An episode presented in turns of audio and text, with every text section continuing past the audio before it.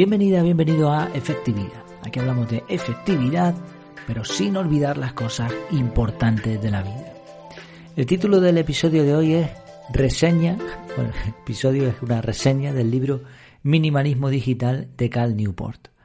Me gusta muchísimo este autor, leo, estoy suscrito a su blog vía Feedly, por cierto Feedly una excelente manera de suscribirte a contenidos y no solo los, artículos que, he leído de él, sino también los, los libros, me gusta muchísimo. Me parece que tiene una visión muy efectiva sobre la efectividad personal, valga la redundancia.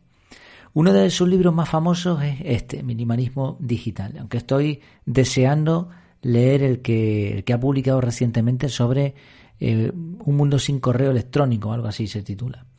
Bueno, vamos a hablar de esto, minimalismo. El minimalismo eh, fue una moda que parecía que iba a ser pasajera, pero se ha quedado definitivamente, ha pasado a ser una forma de vivir y también una forma de aumentar nuestra efectividad, productividad personal. ¿Por qué? Porque a menos objetos que atender, más vida que vivir sin preocupaciones y por lo tanto más tiempo para las cosas que te importan. Ahora, ¿qué pasa con lo digital? Y esto es un problema que, he dicho en algunas ocasiones y que creo que, todo el mundo cuando lo piensa está de acuerdo. Es verdad que lo, digital es etéreo, es difuso, no se ve, no se toca, pero está ahí, existe. Las aplicaciones, los archivos, las fotos, todos estos datos hechos con unos y ceros ocupan nuestro precioso tiempo y también nuestra atención.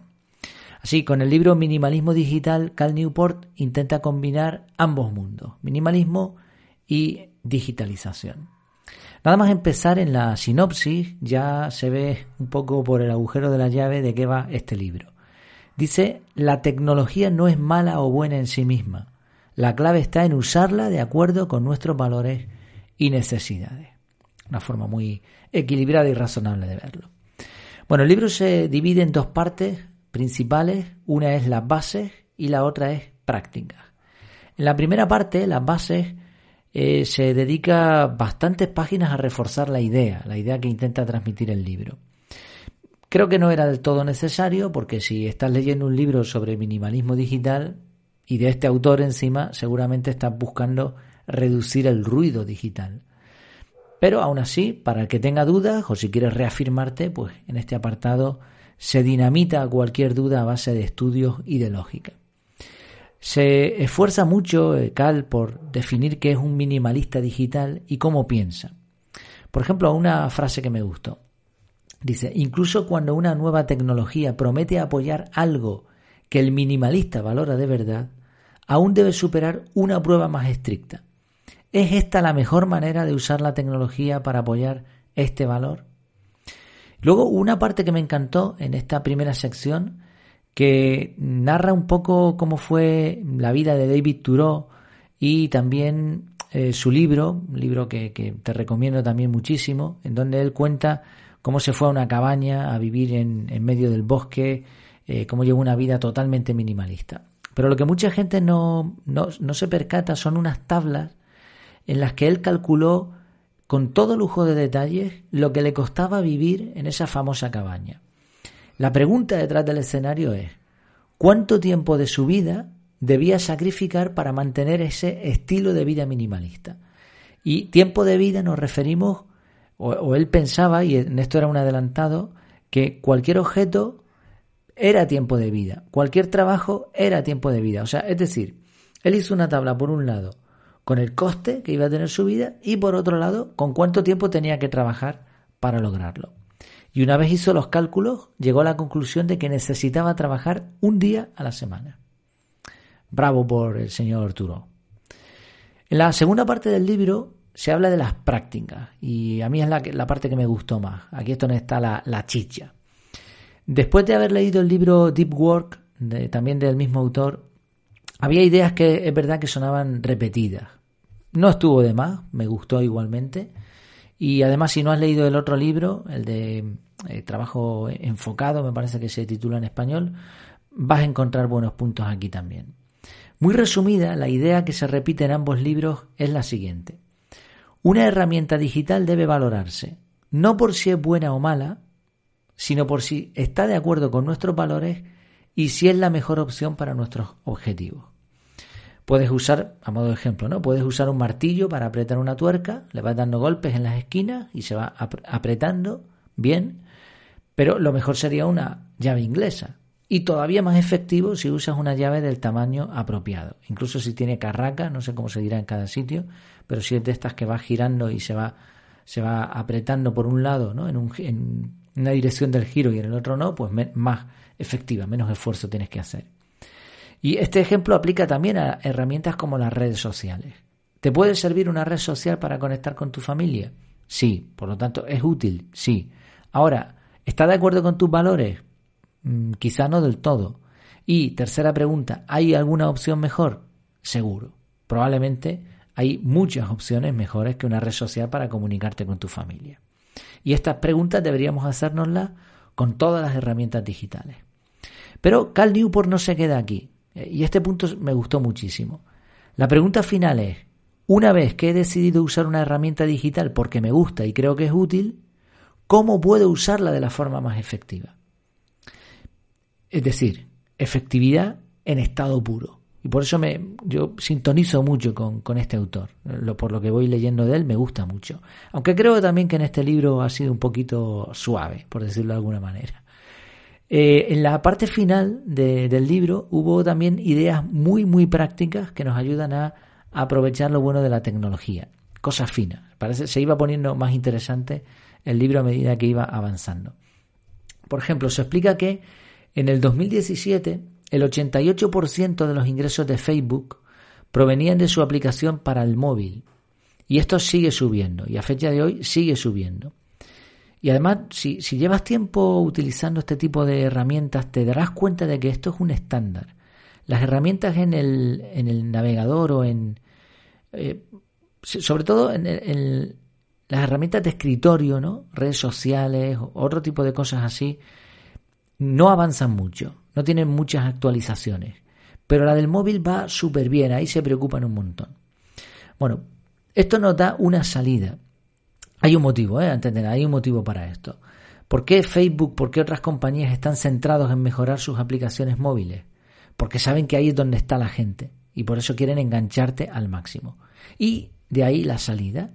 Si tú desinstalas las aplicaciones de redes sociales del móvil o de otras herramientas digitales, pero mantienes las cuentas, puedes conseguir sacar beneficio de esas herramientas y no al revés, que saquen beneficio de ti.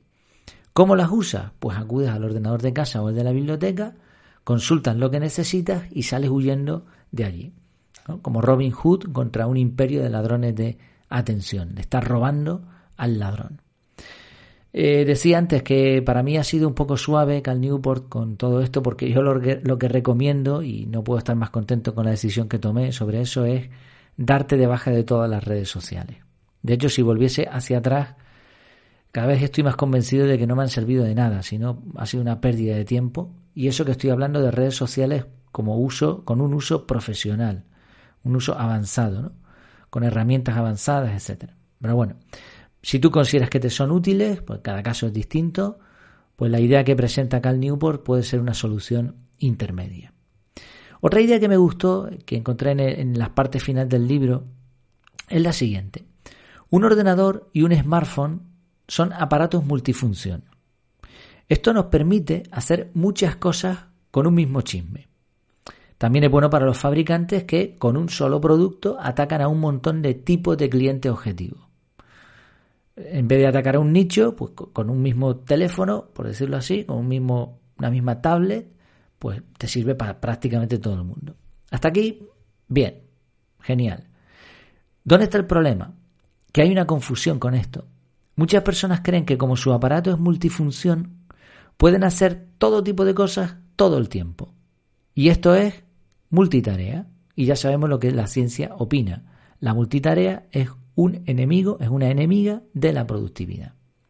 Por eso, aunque suene irónico, para que nuestros excelentes aparatos electrónicos que tienen tantas virguerías dentro nos permitan ser más productivos, tenemos que estudiar qué funciones vamos a bloquear y cómo y cuánto tiempo vamos a dedicar a las, que, a las funciones que sí nos son útiles. Si no invertimos este tiempo a pensar y planificar nuestro uso de las herramientas tecnológicas, difícilmente nos van a ser personas más efectivas. Y en relación a esto, mi experiencia personal aquí es que cuando he intentado bloquear ciertas funciones en el móvil o en la tablet, me encuentro con que no es tan sencillo. Es decir, el consejo está muy bien, me gusta la idea, pero en la práctica te lo tienes que currar un montón.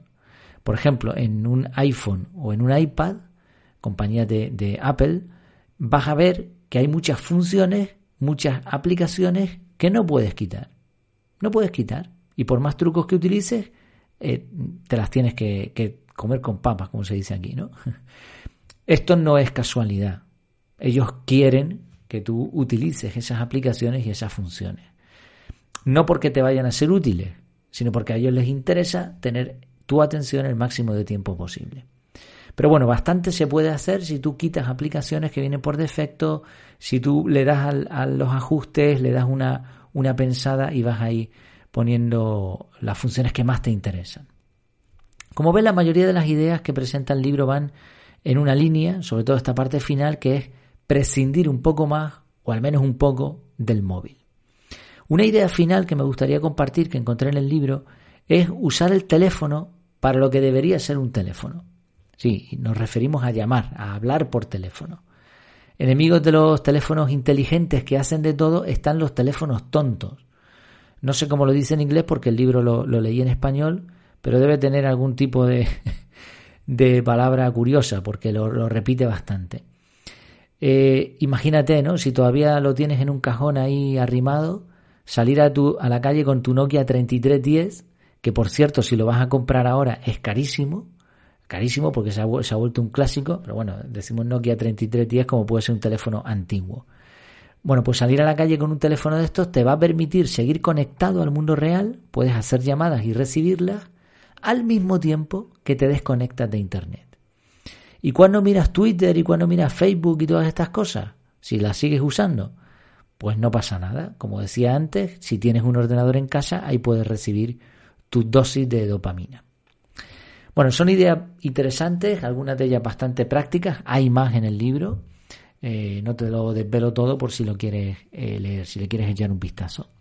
En el fondo el libro no anima a dejar las redes sociales, ni a dejar el mundo digital, ni a eliminar todas las herramientas o dispositivos que existen. Más bien el punto está en usarlas con cabeza, equilibrio. El libro resulta fácil de leer, la traducción al español es buenísima, no es un libro largo, a pesar de que la primera parte tiene un montón de batallitas que va contando. Y tiene unas cuantas joyas muy prácticas, sobre todo en la parte final. Así que te lo recomiendo totalmente. Tengo que decir que estoy haciendo reseñas de libros, pero eh, leo mucho más de lo que reseño. Lo que pasa es que hay libros que sinceramente no voy a recomendar ni muchísimo menos. Así que si lo traigo a una, a una reseña de estas es porque creo que puede ser interesante. Si te gusta el minimalismo, la efectividad y sientes que puedes liberarte un poco del mundo digital, este libro te va a ayudar. Por si te es útil en el artículo, en la página web, también en, en las notas del programa te dejo un enlace referido a Amazon por si quieres comprar el libro o ver más reseñas y opiniones. Pues espero que te haya resultado útil el episodio de hoy y nada, nos vemos pronto. Mientras tanto, que lo pases muy bien.